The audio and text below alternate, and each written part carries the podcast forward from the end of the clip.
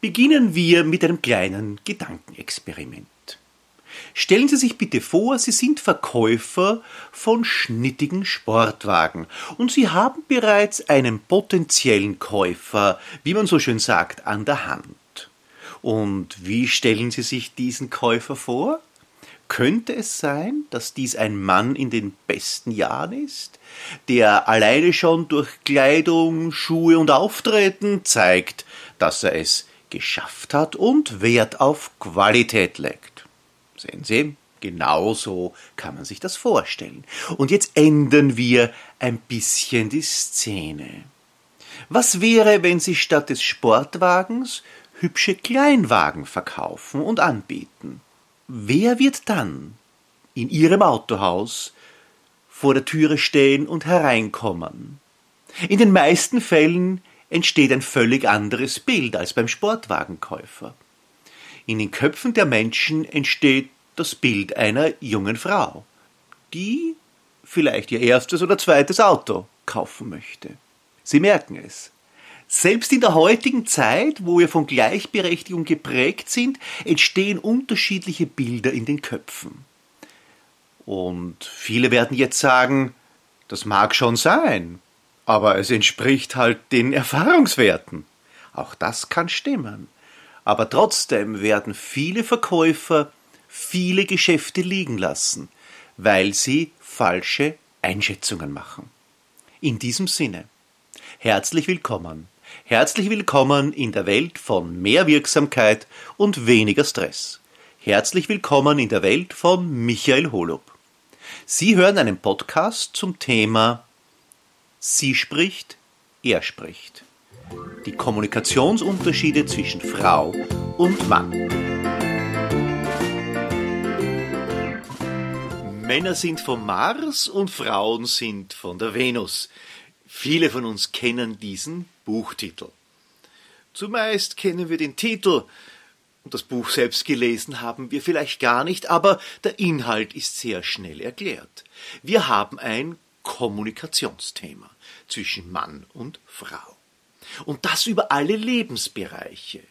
Also im Privatleben kennen wir es wahrscheinlich aus eigener Erfahrung, dass das was ich als Mann sage, meine Frau als Frau ganz anders aufnimmt.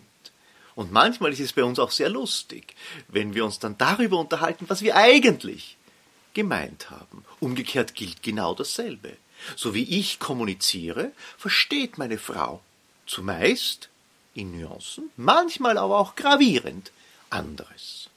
Und auch im Berufsleben finden wir diese Unterschiede mannigfaltig. Wir gehen nur meistens darüber hinweg und beschäftigen uns damit eher weniger. Und das ist schade, weil wir könnten unser eigenes Leben, egal als Chefin, als männliche Führungskraft, aber auch als Verkäuferin oder Verkäufer, deutlich leichter machen. Und wie? Indem wir erkennen, dass wir aus unterschiedlichen, ich nenne es einmal so, Erfahrungswelten kommen. Diese unterschiedlichen Erfahrungswelten könnten wir jetzt beginnen, Stück für Stück im Detail nach der Methode, hier habe ich Tipps und Tricks, wie ich umzugehen habe, lernen. Das empfehle ich nicht. Das ist eine never-ending Story. Das heißt, es kommt immer wiederum etwas dazu. Was wir lernen können, ist, die grundsätzliche Ursache zu erkennen. Also warum ticken wenn ich das einmal so sagen darf, Männer und Frauen unterschiedlich. Und wenn wir das dann vielleicht sogar in Bildern bei uns abgespeichert haben, dann werden wir uns leichter tun. In jeder einzelnen Reaktion gegenüber insbesondere dem anderen Geschlecht. Weil mit dem eigenen Geschlecht tun wir uns ja leicht. Da wissen wir ja, also ich weiß, wie ein Mann tickt. Aber vielleicht weiß ich es nicht ganz so genau, wie es bei Frauen ist. Und da muss ich beginnen nachzudenken. Und am schnellsten können wir nachdenken, wenn wir Bilder abgespeichert haben. Und ein solches Bild möchte ich heute bei Ihnen einpflanzen, Ihnen zur Verfügung stellen. Es beginnt, wie so vieles, mit einem einfachen Bild aus der Kindheit. Was spielen Buben und was spielen Mädchen? Also im Regelfall. Nicht immer und nicht ausschließlich. Aber so die große, die große Linie. Was fällt Ihnen ein? Buben spielen Fußball und Mädchen spielen Papa, Mama, Kind. Und das sind grundsätzlich unterschiedliche Spiele vom gesamten Spielaufbau. Fußball ist ein einfaches Spiel. Das ist wichtig. Es ist ein einfaches Spiel. Es hat klare Regeln. Es hat einen Schiedsrichter, der sagt, was richtig und falsch ist. Und wenn es keinen Schiedsrichter gibt, dann gibt es eben die klaren Regeln. Und die Regel für den Erfolg ist so einfach. Das Runde muss in das Eckige. Also wir wollen Tore schießen. Und es gibt im Fußball eine klare Hierarchie. Sowohl innerhalb der Mannschaft als auch durch den Trainer. Innerhalb der Mannschaft kennen wir das alle aus unserer eigenen Schulzeit. Also in meiner Schulzeit wurde die Stirnreihe gebildet und die besten beiden Fußballer wurden herausgeholt. Damit war die erste Hierarchiestufe schon vergeben. Und diese besten Fußballer der Klasse haben sich dann in der Reihenfolge der Hierarchie, also zweitbester, drittbester Fußballer in der Klasse, die Mannschaft zusammengestellt. Und wer dann ganz zum Schluss übergeblieben ist, wurde dann zumeist zugeteilt, weil die wollte eigentlich niemand haben. In der Hierarchie der Fußballspieler ganz weit unten. Äh, bei Papa, Mama, Kind gibt es keine Hierarchie. Es gibt nicht einmal festgelegte Regeln. Die Regeln entstehen während des Spiels. Spielst du heute den Mama, dann spiel ich den Papa und unser Kind ist krank. Wir müssen zum Arzt gehen und du spielst die Krankenschwester und ich spiele den Onkel Doktor. Das kann auch ganz anders ausgemacht werden. Das kann heute so und morgen anders sein. Und das Spiel kann überhaupt wechseln. Irgendwann nicht Papa, Mama, Kind, sondern irgendein anderes Spiel mit Puppen, mit Barbiepuppen vielleicht, das von den Mädchen bevorzugt wird. Und während des Gesprächs entwickelt sich das Spiel. Es gibt keine Hierarchien, es gibt keine Oberpuppenspielerin, es gibt kein richtig und falsch. Es wird während des Spiels erst erarbeitet. Aber es gibt sehr wohl Regeln. Wenn du meine beste Freundin bist, dann kannst du nicht ihre beste Freundin sein. Wenn ich dir ein Geheimnis anvertraue, dann erwarte ich, dass du als meine beste Freundin dieses Geheimnis für dich behältst, sonst kannst du nicht meine beste Freundin sein. Also viel komplexere Regeln, die also hier nicht von außen eingetragen werden, sondern sich die Mädchen selbst erarbeiten und zu diesem Ergebnis dann kommen. Und damit ergeben sich grundsätzliche Bilder. Wenn Buben Fußball spielen, dann erwarten Männer klare Anweisungen, so wie der Trainer gesagt hat. Wir laufen jetzt fünf Runden um den Fußballplatz. Da wird nicht darüber diskutiert, ob viereinhalb Runden reichen würden, ob man vielleicht eher sechs Runden laufen sollte. Nein, fünf Runden werden gelaufen. Und wenn es Regeln gibt, dann werden diese Regeln festgeschrieben und eingehalten. Natürlich gibt es dann manchmal Männer, die genau gegen diese Regeln verstoßen wollen, aber das bedeutet ja nichts anderes, als dass sie trotzdem die Regeln akzeptiert haben. Sie sind halt nur dagegen. Das ist kein grundsätzlicher Widerspruch. Und ein Mann braucht eine schnelle Lösung. Das Runde muss ins Eckige. Also, klare Ziele, Ziel erreicht, ist erledigt. Und dann kommen wir noch auf eine Spezialität des Fußballspiels. Zwei Mannschaften treten gegeneinander an. Zwei Bubenmannschaften. Es wird hart gekämpft. Es gibt vielleicht sogar Fouls und Elfmeter und viel Schimpf und Aufregung. Und was machen die Buben nach dem Fußballspiel? Sie gehen gemeinsam zu McDonalds. Und genau dasselbe machen Männer nach einem Meeting. Sie befetzen sich im Meeting, sie sind unterschiedlicher Meinung, sie akzeptieren nicht, was ihr Wiedergegner sagt aber nachher gehen sie auf ein Bier oder auf einen Kaffee in die Kaffeeküche und unterhalten sich, als wäre nichts gewesen. Wenn nunmehr Frauen im Berufsleben erfolgreich sind, so kommt trotzdem immer wiederum das Spiel mit Puppen in den Vordergrund. Und zwar das Essentielle daraus. Es wird während des Spiels, das heißt, es wird während des Meetings, während des Gesprächs, im Projekt die Lösung erarbeitet. Es gibt nicht das Runde ins Eckige, sondern wir müssen einmal alle Optionen untersuchen. Wir müssen schauen, gibt es noch eine bessere Lösung? Und das macht ja Frauen in einer Projektarbeit auch so unheimlich wertvoll, dass nicht die erstbeste Lösung genommen wird, nicht die erstbeste Lösung angestrebt wird, sondern die Alternativen untersucht werden und man dann vielleicht auf eine noch bessere Lösung kommt, die vielleicht noch rascher umgesetzt werden kann. Die andere Seite gilt allerdings auch. wenn du mein Feind, meine Feindin bist, dann bleibst du das. Weil es ist ein persönlicher Angriff gewesen, den du hier im Meeting gegen mich vorgetragen hast. Und wir treffen uns nicht in der Kaffeeküche, geschweige denn, dass wir gemeinsam auf ein Bier gehen. Das findet nicht statt. Es wird sehr persönlich genommen, was vielleicht ein Angriff auf der Sachebene gemeint war. Das sind wir wiederum beim Puppenspiel. Wenn du ihre beste Freundin bist, also sprich, wenn du eine andere Sichtweise bevorzugst, dann kannst du nicht meine beste Freundin sein. Sie merken schon, es ist sehr differenziert. Die Betrachtung zwischen Mann und Frau.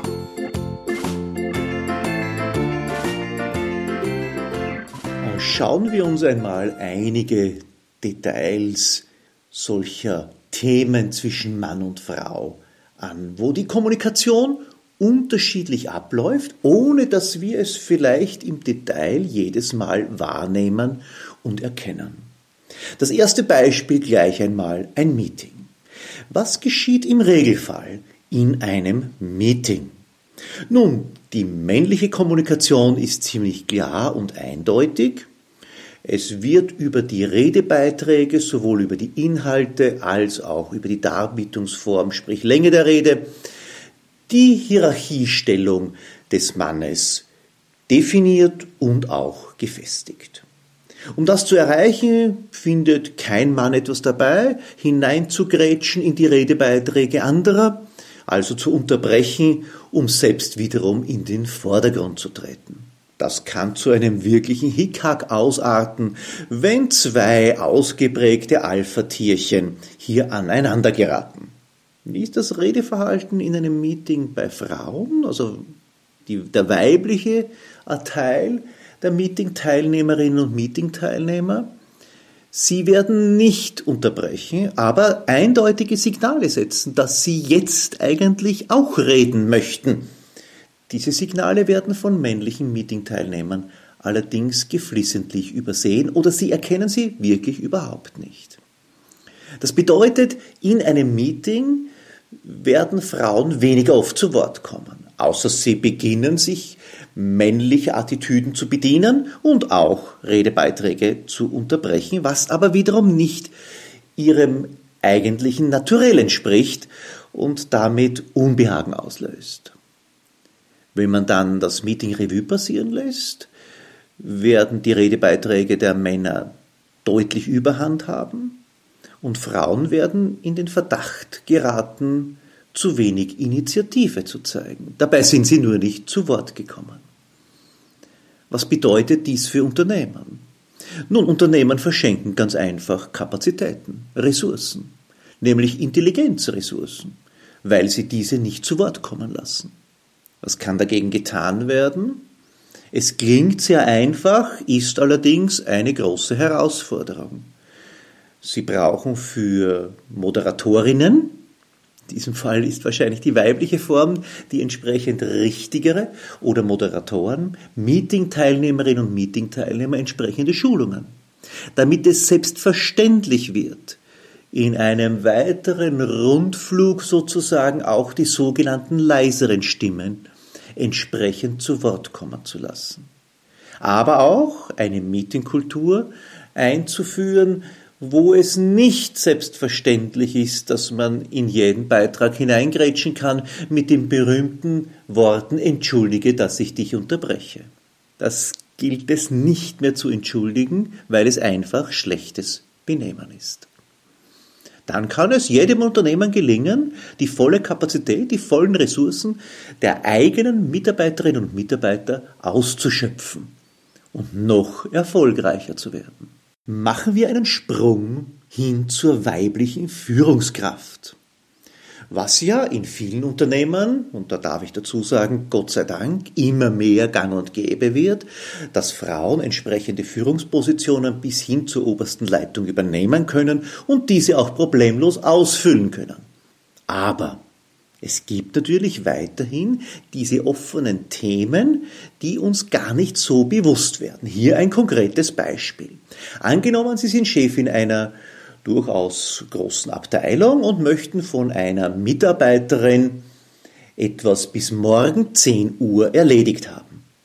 In ihrer weiblichen Kommunikation werden sie am Beginn einige Einleitungssätze der Mitarbeiterin übermitteln über das Warum, weshalb diese Arbeit notwendig ist und warum sie glauben, dass gerade diese Mitarbeiterin besonders geeignet ist, diese Arbeit zu erledigen.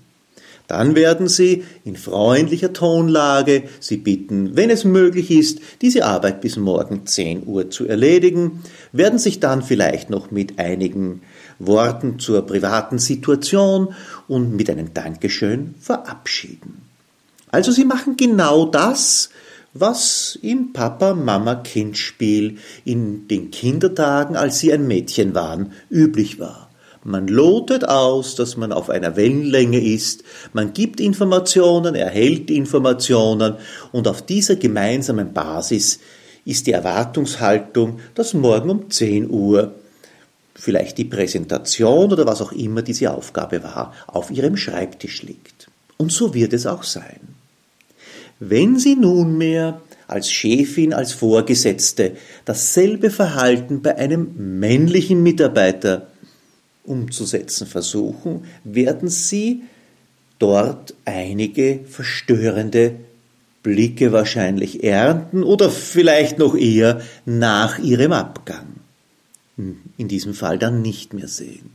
Weil für einen Mitarbeiter ist es vollkommen unerklärlich, dass Sie nicht mit klaren Fakten auf den Tisch geknallt haben, das ist bis morgen 10 Uhr fertig kann natürlich ein bisschen freundlicher sein, aber das Vorspiel mit einigen Sätzen und auch äh, die nachträgliche äh, Verabschiedung mit freundlichen privaten Informationen, die braucht ein Mann in seiner Welt nicht.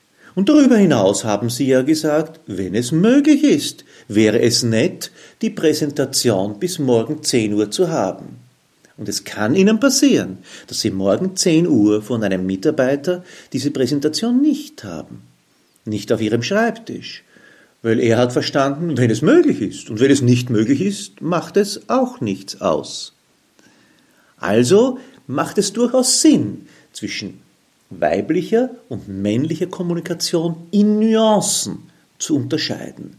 Vielleicht auch, und das wäre in jedem Unternehmen einen Versuch wert, hier in kleinen, immer stärker werdenden Dosen sozusagen auch männliche Mitarbeiter heranzuführen an die freundliche Form der Kommunikation. Eine große Herausforderung und setzt Anpassungsfähigkeit ihrer männlichen Mitarbeiter voraus. Der umgekehrte Fall, sprich ein Chef spricht zu seinem männlichen Mitarbeiter, dort ist es wiederum für jeden Mann sehr einfach. Klare Anweisung, bis morgen 10 Uhr ist diese Präsentation auf meinem Schreibtisch. Wir haben ja schon gehört, klares Hierarchiedenken. Der Trainer hat gesagt, wir laufen vier Runden, also werden vier Runden auf dem Sportplatz gelaufen. Ohne jede Diskussion. Der Vorgesetzte hat die Präsentation auf dem Schreibtisch und der Mitarbeiter ist zufrieden. Er hat es erledigt. Er hat das Runde in das Eckige geschossen, das Tor ist gefallen. Dieselbe Aussage bei einer weiblichen Mitarbeiterin, ja, Sie werden wahrscheinlich die Präsentation bekommen, aber eben nur die Präsentation. Sie wird alle Ihre Gedanken, die sie rund um die Folien vielleicht noch hatte, Ihnen nicht mitteilen, weil Sie waren ganz einfach als Chef unfreundlich. Und man ist ganz einfach nicht so unfreundlich, wenn man etwas haben will. Da wird zuerst einmal auf der emotionalen Ebene Kommunikation betrieben. Da wird zuerst einmal abgestimmt, da werden Fragen gestellt und dann hätten Sie als Chef auch zu jeder Folie eine kleine Anmerkung bekommen, worauf Sie besonders achten müssen, wo bei den Zahlen, bei den Statistiken die Quelle ist, wie zuverlässig diese Quelle aus der Sicht Ihrer Mitarbeiterin ist. Das heißt, Sie hätten viel mehr bekommen als nur diese Präsentation. Das ist schade. Schuld daran hat aber nicht Ihre Mitarbeiterin, sondern Sie selbst. Sie haben verabsäumt, entsprechend zu kommunizieren. Das ist aber gleichzeitig Ihre Chance. Sie müssen es sich ja nur angewöhnen. Auch bei E-Mails übrigens. einen freundlichen Einleitungssatz und einen freundlichen Schlusssatz. Jetzt werden sich manche denken, das ist ja Manipulation. Ja, das stimmt. Das ist Manipulation. Aber, wie es einen englischen Spruch gibt, fake it till you make it. Wir gewöhnen uns dann daran, wir Männer insbesondere. Und irgendwann wird es für uns selbstverständlich. Dann ist es nicht mehr so sehr Manipulation, sondern ist übergegangen in unser ureigenstes Verhalten, das auf beiden Seiten eine Win-Win-Situation auslösen wird. Also auch hier ist Anpassung die Quelle zum Erfolg. Ja, und zu guter Letzt, irgendwann landen wir bei der Kundin, selbstverständlich, weil alles Geld, was in eine Firma hereingetragen wird, kommt von den Kunden. Und 50 Prozent der Kunden sind eben weiblich. Und Sie sind vielleicht ein männlicher Verkäufer. Sie verkaufen vielleicht Autos. Und das verkaufen Sie gerne und mit viel Hingabe. Und Sie sind sehr erfolgreich. Sie sind tendenziell vielleicht erfolgreicher bei Männern. Dort wissen Sie, zwei, drei Entscheidungsfragen. Wie viel PS soll das Auto haben? Wie viele Türen? Welche Farbe? Wobei die Farbe, es gibt ja nur eine Farbe für Autos, schwarz. Ja, das ist jetzt ein Scherz. Äh, nicht ganz ernst zu nehmen, aber Sie wissen, was ich meine. Einige wenige Entscheidungsfragen und das Runde fliegt ins Eckige. Das heißt, das Ziel ist erreicht. Die Entscheidungen sind getroffen, die Finanzierung ist der nächste Punkt, der angesprochen wird. Wie viel darf es pro Monat sein bei der Leasingrate? Dementsprechend ergibt sich die Anzahlung und die Schlussrate. Und Sie haben das zweite Tor geschossen. Wenn Sie dieselbe Methode anwenden bei Frauen, werden Sie es zumindest schwieriger haben. Es wird ein zähes Unterfangen werden, weil Frauen wollen keine Entscheidungsfragen. Frauen wollen selbstverständlich auch beim Autokauf, wie insbesondere bei allen größeren Investitionen, im Gespräch ihre eigenen Wünsche erst entwickeln. Das heißt, hier können Sie beratend zur Seite stehen. Was sind die Vor- und die Nachteile eines viertürigen oder fünftürigen Autos gegenüber einem Coupé? Aber während dieses Gesprächs entwickelt Ihre potenzielle Kundin dann ihre eigenen Präferenzen. Hier ist noch nichts fixiert. Und wenn Sie hier schon Fixierungen vornehmen durch entsprechende Fragen, engen Sie Ihre potenzielle Kundin ein und sie wird sich wahrscheinlich mit den Worten, das überlege ich mir noch einmal, verabschieden. Und damit kommen wir zum nächsten Punkt. Wenn ein Mann sagt, das überlege ich mir noch einmal, dann können Sie wahrscheinlich diesen potenziellen Kunden vorerst einmal abhaken. Das wird nichts werden. Bei Frauen findet allerdings tatsächlich die Überlegung statt. Und wenn sie dann verabsäumen, am Ball zu bleiben, also an der Kundin dran zu bleiben und sich in angemessener Zeit wieder zu melden und nachzufragen, zu welchen Überlegungen sie noch Hilfestellung geben können, dann werden sie nur dann, wenn sie das machen, erfolgreicher sein. Mit dieser Erkenntnis sollte es Ihnen gelingen, immer wiederum das Bild abzurufen, Papa, Mama, Kind spiele. Dort haben Sie zwar als Bub nicht mitgespielt, aber Sie können sich als erwachsener Mann zweifelsohne vorstellen. Und immer wenn eine Kundin auf Sie zukommt, nehmen Sie dieses Bild als erstes und seien Sie sich bewusst, erst im Gespräch entwickelt sich die Präferenz Ihrer potenziellen Kundin. Zum Abschluss in diesem Zusammenhang ein vielgeliebtes Beispiel. Ein Mann sucht ein weißes Hemd in einem Einkaufszentrum. Wie lange dauert es, bis er das weiße Hemd gefunden hat, das ihm passt und preislich stimmt? Genau ein Geschäft wird aufgesucht, zielstrebig, das Hemd wird identifiziert, das Hemd wird genommen, das Tier ist erlegt, das Tor ist geschossen, fertig. Dauert wenige Minuten. Eine Frau sucht eine weiße Bluse. Nun, eine weiße Bluse ist das eigentliche Ziel, aber vielleicht gibt es dazu auch einen passenden Rock. Und wenn ich einen passenden Rock finde, dann brauche ich auch neue Schuhe. Oder vielleicht ein nettes Halstuch oder ein anderes Accessoire.